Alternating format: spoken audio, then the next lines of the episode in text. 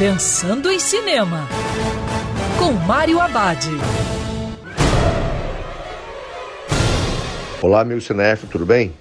Já no circuito Terror Pânico, um dos filmes mais aguardados do ano pelos fãs do gênero. Na trama, o serial killer Ghostface está de volta duas décadas e meia depois de tocar o terror na cidade de Woodsboro, na Califórnia. E começa a matar adolescentes com o objetivo de ressuscitar os segredos do passado da cidade. Contar mais seria estragar a experiência do público, já que uma das características do sucesso da franquia Pânico é a fórmula quem é o assassino por trás da máscara. O roteiro desse novo projeto é inspirado na estrutura e nos personagens criados por Kevin Williamson e Wes Craven, e segue o mesmo formato do filme original de 1996. É uma espécie de homenagem, brincando com os clichês do terror e faz um comentário sobre o gênero na atualidade, dando um certo frescor à cinesérie. O filme é divertido, com bastante suspense.